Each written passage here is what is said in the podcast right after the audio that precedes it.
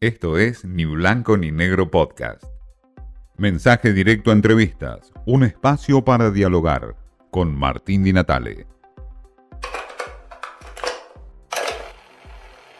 Raúl Aragón, analista político y consultor también, con números en la mano y datos concretos, nos explica un poco la realidad argentina. Raúl, ¿qué números últimos tienen ustedes respecto a ver un poco a, los temas centrales de eh, preocupación del argentino medio, digamos?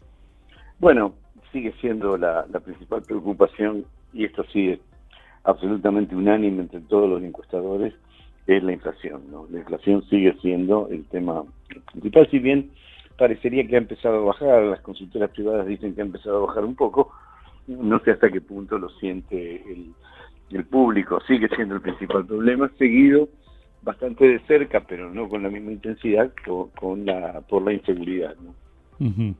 O sea, eh, inflación más eh, inseguridad, pero con inflación como tema central. Sí, sí, sí. Entre inflación y seguridad tenés casi el 80%, pero este, primero está inflación claramente. Ahora, este dato, por ejemplo, que se conoce ahora de una pequeña baja a la inflación, ¿en qué medida puede repercutir eso? Tiene no que ser el último dato. Bueno, hay un, pequeño porcentaje que bajó. ¿En cuánto estaría ahora? en el 4,9%. Bueno, es un buen dato si consideras que hace tres meses o cuatro meses estaba en 7,6. ¿no?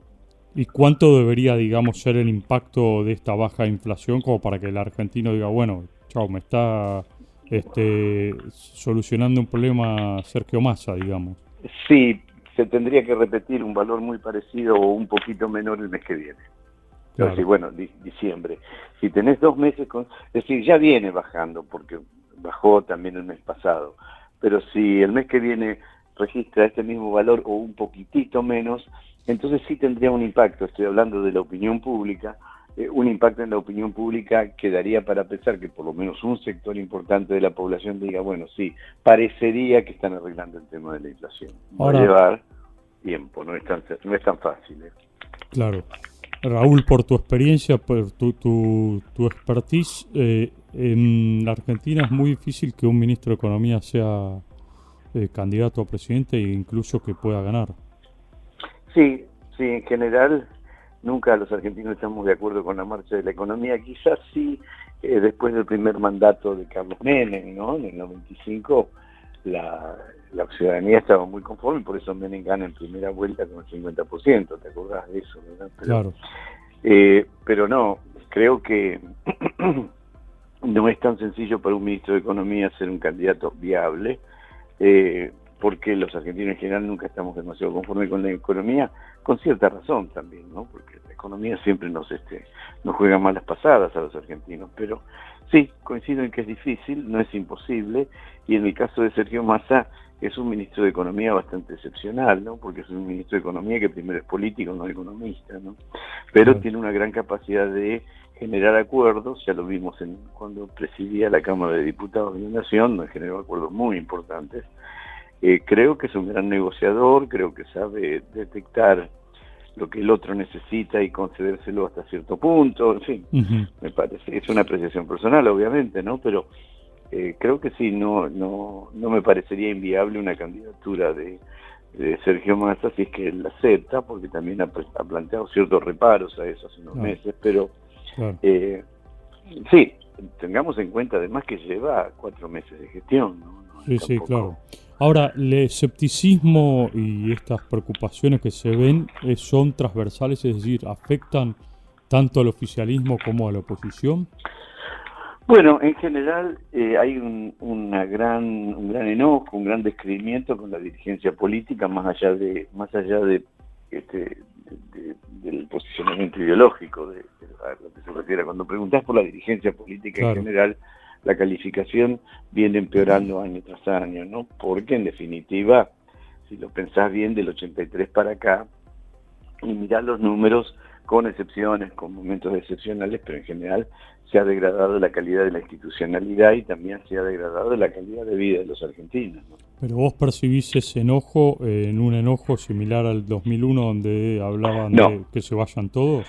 No, no, no estamos en ese punto, no, no, porque en el 2001 había un desgobierno, claro, había un desgobierno directamente, había camiones, filas de camiones blindados que se llevaban dólares a 6, etcétera. Esto no está pasando ahora, ese tipo de cosas no está pasando. Hay un gobierno, eh, si querés un gobierno que tiene por momentos titubea, pero hay un gobierno, hay un control de la economía y, y en definitiva hay una mejora, yo no sé hasta qué punto es perceptible por la sociedad, pero hay una mejora que es la combinación de una baja discreta pero constante de la inflación y a la vez el efecto de las segundas paritarias, las paritarias que se celebraron, bueno, durante el comienzo de este mes, el mes pasado, que se lograron sumarle a lo que ya a los aumentos que ya estaban acordados, en algunos casos 40, 50, 60% más, y eso ese ese aumento se empieza a cobrar a lo largo de estos meses en cuotas de 10, 8, 9, en fin, según el área de actividad.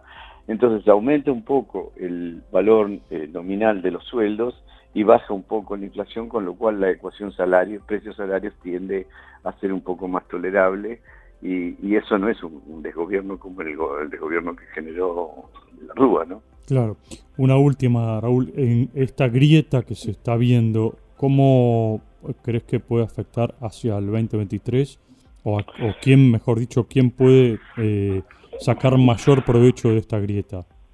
Bueno, primero la grieta eh, con la bajada de Cristina tiende a, bajar un poco la intensidad de esa grieta, porque del otro lado Macri también pierde razón de ser en el electorado, ¿no? Eh, entonces la grieta tiende a bajar, la bajada de Cristina abre espacios para una renovación generacional en, la dirigencia peronista, eh, que quizás tenga un calco, una, una replicación en Juntos por el Cambio. Juntos por el Cambio, las figuras de Juntos por el Cambio, en general, las segundas líneas eh, están camino a ocupar los primeros lugares, empezando por este, Rodríguez Larreta, pero también Martín Lustó, etcétera, hay varios, eh, María Eugenia Vidal, y del lado de Juntos de Frente de Todos, bueno, obviamente Sergio Massa, pero también Tolosa Paz, también este, este muchacho Leandro Santoro, etcétera, ¿no? Son dirigentes que vienen con una larga trayectoria y ya están, uno diría, maduros para empezar a ocupar los primeros, los primeros lugares. Creo que estamos camino a ver a lo largo de los próximos años una renovación generacional en la dirigencia política en general, y es una generación que tiene una mirada bastante distinta a la actual. La preocupación central del argentino indudablemente sigue siendo la inflación y en menor medida la inseguridad. Esto es lo que deja traslucir Raúl Aragón en sus encuestas, en su lectura, también una lectura de la economía, de los enojos que hay en la sociedad con la dirigencia política y lo que puede pasar en el 2023 en términos políticos y económicos. Esto fue Ni Blanco ni Negro Podcast.